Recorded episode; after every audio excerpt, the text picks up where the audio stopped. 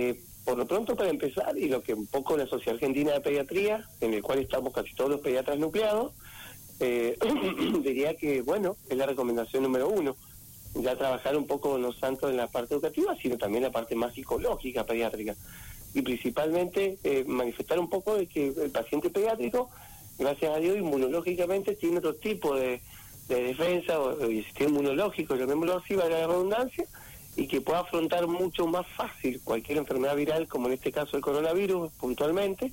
e inclusive por ahí la tasa de internación pediátrica es muy bajita, y es tan bajita que lleva a que los pacientes también se hayan transformado en pocos transmisores de enfermedades como el SARS-CoV-2, que es lo que ha llevado lamentablemente en paciente adulto a la morbimortalidad y a la mortalidad que el país tiene y que bueno que el planeta está sufriendo. En países del primer mundo cuando el la, ya demostró que la, la, la eh, siendo la, el aislamiento eh, prolongado, por ahí no tiene tanta efectividad, sino que por ahí quincenalmente, como en algunos países, como Inglaterra, que es un paradigma en esto, logra que, por ejemplo, 15 días se, se vaya deteniendo y que, bueno, y que continúen las clases, porque, bueno, en realidad han demostrado que justamente con, con buen distanciamiento, con también con buenas medidas de prevención, eh, eh gracias a Dios no, no tienen tanta cadena de, de, podríamos decir, de contagio. Pero bueno, vamos a vivir el día a día con todo esto y creo que va a ser una, una un desafío muy grande que los que los legisladores, bueno, los ministros de, nuestro país van a tomar todas las conductas con los profesionales epidemiólogos para, bueno, para prevenir justamente y dar el comienzo de clases, ¿Qué porcentaje mm, eh, si es que sabe de números, ¿no? Eh, digo, eh, contagian los más chiquitos por ahí, eh, que por eso también es mucho que se ha planteado esto de si las clases sí y las clases no, teniendo en cuenta esto que le pregunto, el nivel de contagio que hay, ¿no? De, esta edad hacia los más grandes. Bueno, la cepa inglesa ha demostrado que por ahí tiene más, de cierto contagio mayor en pediatría. Lo bueno es que el paciente pediátrico no sufre gravedad por, el, por, por, el, por la enfermedad por el SARS-CoV-2 en gravedad el porcentaje de ingreso hospitalario es muy bajito, inclusive no llega, no sé si llega a ser un 1%, es muy, muy bajito, salvo algunos pacientes con patologías remanentes o que tengan pacientes patologías crónicas, o pacientes oncológicos, pacientes con fibrosis quística, que bueno, que pueden ser pacientes vulnerables a que bueno, puedan necesitar una contención más estricta en el ámbito hospitalario. Y gracias a Dios en lo que es terapia intensiva, también los pacientes han demostrado pediátricos que bueno, no, no hay elevada mortalidad como en los pacientes adultos mayores. El, el porcentaje de contagio por ahora con las cepas nuevas, por ahora no está muy difundido, difundido en las revistas médicas, pero bueno, si se sabe que la, que la cepa inglesa por ahí tiene un poco más de predilección para en, en, pediatría, pero para nada genera complicaciones. De todas maneras, todas las cepas tienen básicamente un índice de transmisión muy baja en pacientes pediátricos, así que bueno, inclusive el paciente pediátrico lo manifiesta en forma muy, muy sutil y inclusive la mujer también es, como que le llamémoslo en es como que le da más leve que al hombre eso también es muy positivo y bueno no sí a cierta eh, eh, edad ya cuando es adulto muy mayor eh, los porcentajes de gravedad por ahí se igualan mucho em, Gonzalo, usted está de acuerdo, ¿verdad? que comiencen las clases y de esta forma llevar tranquilidad en su conocimiento en base a todo lo que está pasando con el COVID-19, ¿verdad? Bueno, yo calculo que yo tengo que estar siempre del lado de, lo que es la Sociedad Argentina de Pediatría, porque más allá de que fueron nuestros profes, siguen siendo profesionales en pediatría y bueno, y trabajar en, dar el comienzo de clase con los protocolos creo que va a ser una estrategia muy importante, como comportándonos a países como y, visionando un poco lo que y copiando un poco los países del primer mundo. Se está calculo yo que el Ministerio de Educación tanto provincial como nacional seguramente ya están trabajando. Calculo que la Sociedad Argentina de Pediatría eh, trata de, dar este tipo de consejos para, para ayudar tanto psicológicamente como emocionalmente a los pacientes pediátricos, darle una contención de, volver nuevamente. Veremos cómo, cómo trabajan y veremos el día a día cómo va. Creo que eso es re importante. Por ahora ir viendo el día a día cómo va para elaborar un trabajo después científico y dar elaboración del mismo, a ver si, si realmente tiene efectividad o conviene hacer tal y tal estrategia. Pero me parece que lo importante es, cuidarse, como en todos lados, porque este virus no es que ya se termina, viene para largo todavía, para mucho tiempo. Así que de repente hay que buscar una estrategia para que, bueno, los niños empiecen a tomar la decisión de, y los papás justamente, de empezar el colegio, que es la realidad que, debemos seguir. Porque el virus, como cualquier virus respiratorio, en este caso, como un síndrome gripal eh, eh, y la misma gripe, el mismo influenza continúa estando en la vida de todos los seres humanos por más que existe una vacuna y bueno, calculo que yo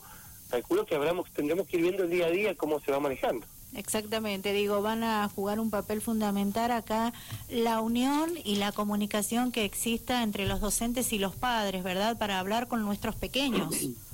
Claro, exactamente. Yo calculo que va a ser muy importante. Eh, calculo que, que, gracias a Dios el índice de transmisión pediátrico hacia adultos no es no es elevado para nada, es muy bajo, inclusive hay familias enteras que los papás han tenido el, virus y los días ni siquiera han, manifestado enfermedad, Exacto, ni siquiera se han enfermado, eso es muy muy positivo, así que yo creo que hay que darle esperanza a que a que bueno que, que se elabore una estrategia que seguramente eh, está elaborándose y que bueno y que arranque y se evalúe día a día eh, eh, y semana a semana cómo va evolucionando la situación. Y esperando un poco a ver si cómo va evolucionando las cargas virales en todas las zonas de nuestro país y, y ver cómo, cómo, cómo se siguen las estrategias, que creo que son todas estrategias educativas y epidemiológicas, se llaman, en base a población por mil habitantes. Bien, Gonzalo Herrera, con él estamos hablando, pediatra intensivista neonatólogo, matrícula 8001. Eh, Gonzalo, bueno, eh, hablaba de consejos recién, ¿no? Y le consulto, eh, usted hizo muy público en su momento el, hecho que usted padeció justamente el, COVID-19, por eso me tomo el atrevimiento de recordarlo, ¿no? Porque usted, me acuerdo que... En realidad, Joaquín, eh, en realidad, bueno, todos mis pacientes saben que, bueno, tengo una fanpage donde yo voy informando mi situación profesional día a día. y bueno, y también fue una forma de, manifestarlo a mis pacientes, pero bueno, tomó un, sector, un sentido muy público, todo, y bueno, mm. pero bueno, no, no hay ningún problema. Bien, bueno, esto iba, mm, eh, esta aclaración que hacía, digo, más que nada, eh, porque usted puede brindar consejos desde el punto de vista profesional, pero también desde desde el lugar que le tocó pasar la enfermedad, ¿no? Por eso le hago la pregunta referida a qué consejos eh, o, qué eh, le diría a la gente que esté alerta en, en qué puntualmente con, con este tema. Bueno, yo creo que sí, esta es buena pregunta, yo creo que siguen de la, los mismos consejos y el trabajo de, de, la prevención, que es lo que es, es el pilar clave de la epidemiología, que es una rama muy grande médica. La prevención, dando promoción a la salud y prevención, en, bueno, usar el barbijo en sectores públicos, cuando uno evitar evitar un poco, o sea, dar distanciamiento social, el barbijo, el lavado de manos, del uso de alcohol en gel, eh, siguen siendo los pilares frente a este, esta pandemia que todavía continúa, así que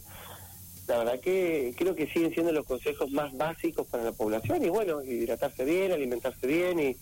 y bueno, cualquier sintomatología, me parece que lo mejor es consultar al médico cabecera y bueno, tomar el distanciamiento y pensar que,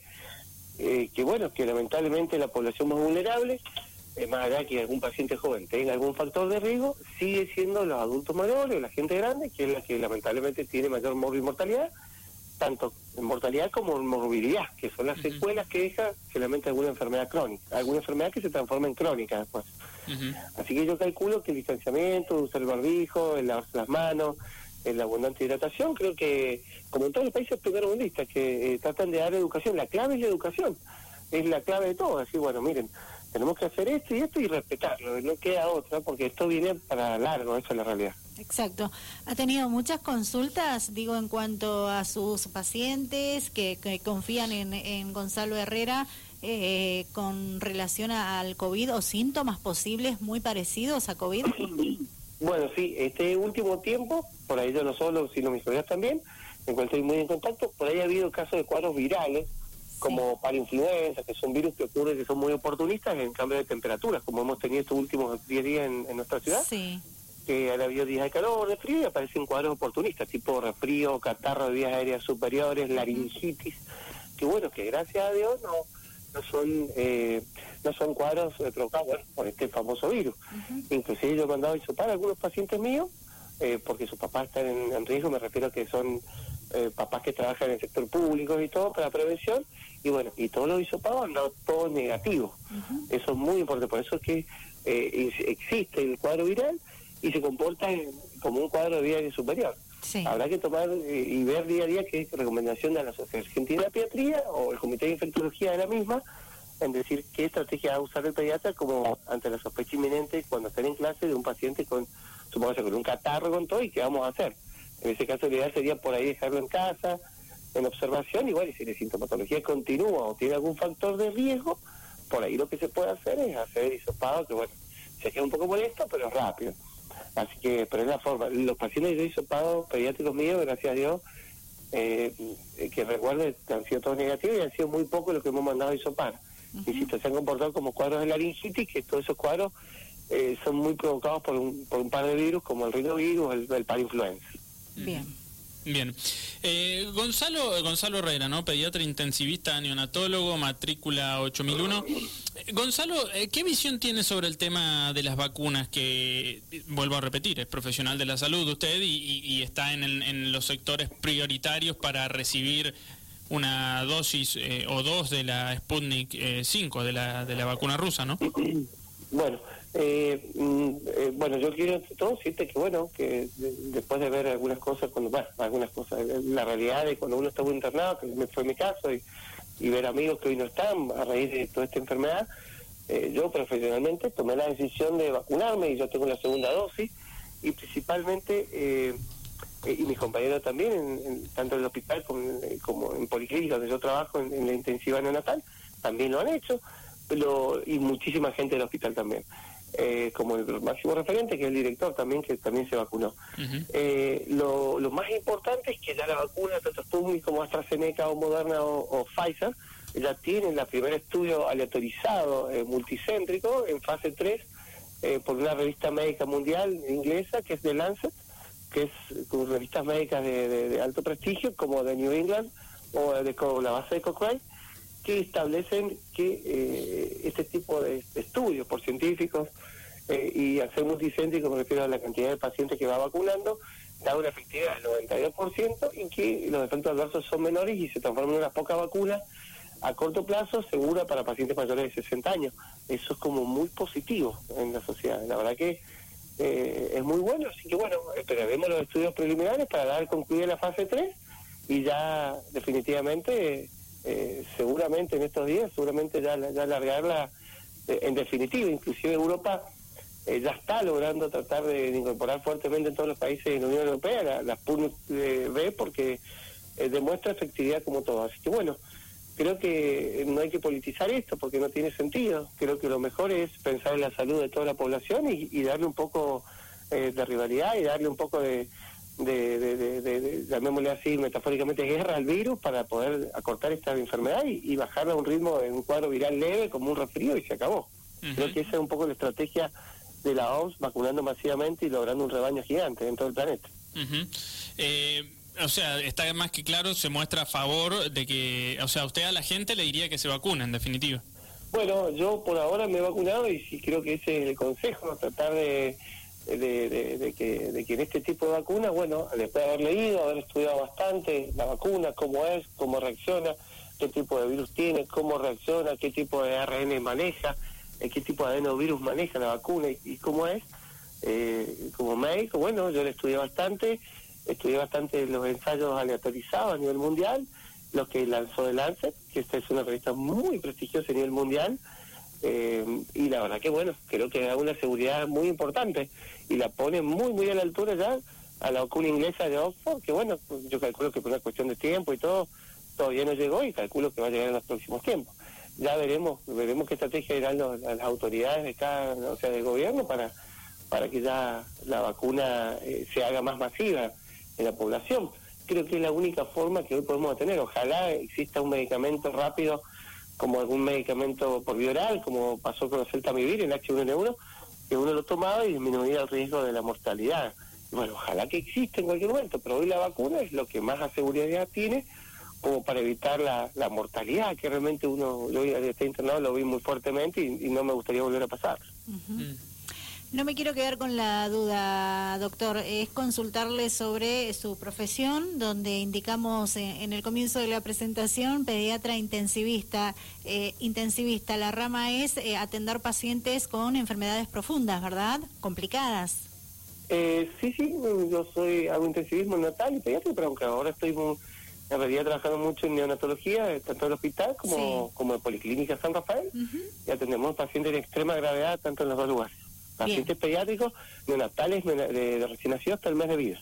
Perfecto, sí, tenía la duda, pero quería aclararlo, para que también si a alguien le, le, quedó la duda cuando escuche esta entrevista o que nos está escuchando en estos momentos, que sepa qué significa, ¿sí? Eh, Exactamente, eso es. Y pediatría es, y terapia intensiva pediátrica es de mes de vida hasta los 14 años en, en Argentina. Ah, bien, ajá, bien, bien, aclarado, excelente. Queda aclarado. Bien, eh, la última, y ya lo despedimos. Eh, sí, por favor, Joaquín esto, digo, hace un momento decía, no hay que politizar el tema, ¿no? Y usted que en su momento fue director del Chestacop, como decíamos, que es un cargo político, justamente, ¿agradece hoy, eh, con toda esta pandemia, no estar en un lugar político? Eh, eh, porque sabemos las idas y vueltas que se generan, que por ahí tenés que estar en contra por el simple hecho de que sos oposición, pero la verdad que hay veces que los argumentos no se entienden. Eh, repito, estás en contra porque solamente sos oposición, pero no hay otra explicación en realidad, ¿no?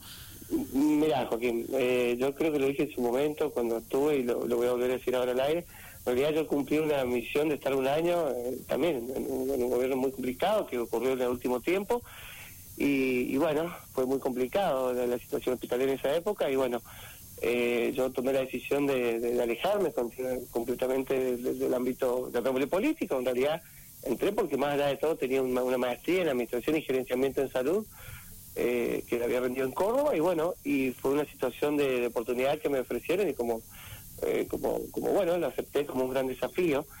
de todas maneras, yo apoyo, y lo sabe muy bien el director del hospital, Miro Muñoz, que es el GEN, eh, con Jen Muñoz hemos, tenido mucho contacto y él sabe que yo apoyo fuertemente, igual que el doctor Fremer, apoyo mucho fuerte, apoyo fuertemente el, eh, estar nuevamente en el hospital y darles una mano en lo que es intensivismo. Eh, yo ya no, tengo ningún ningún contacto, llamémoslo así, en el sentido político, no, no, no, yo solamente hago medicina, lo que yo me dedico y el intensivismo y, y nada más, me interesa eso más. Bien, ¿cómo está usted después de haber contraído COVID-19, haberse recuperado, eh, poder contar la situación que le tocó atravesar a través de las redes sociales? ¿Cómo has quedado? ¿Tiene alguna secuela? ¿Se está recuperando? Bueno, muy buena pregunta. En realidad, eh, yo estoy bien, lo único que, voy a ser sincero, eh, estoy lo que se llama hiperreactivo bronquial, que significa que estoy con, eh, he quedado como con, yo no, sufría esto, pero he quedado como un cuadro, con cuadros alérgicos, eh, con sibilancia, por ahí me tengo que hacer algún pack de salbutamol, que es un medicamento broncodilatador, como para, para, porque por ahí me falta el aire muy levemente, pero me pasa, así que he hecho todos los controles pertinentes con el médico clínico y ya me he puesto en, manos también de, del neumonólogo para hacer algunos estudios que prontamente vamos a hacer, me refiero a la espirometría para ver capacidad funcional pulmonar y, y bueno, y por eso la idea de tratar de cuidarse porque la verdad que no se sabe cómo segunda vez puede afectar este cuadro viral, no, no, no, sabemos, lamentablemente todavía no hay, no hay tanta experiencia. Eh, cómo eh, en alguna persona una segunda vuelta a este virus puede llegar a generar o no un aumento de mortalidad.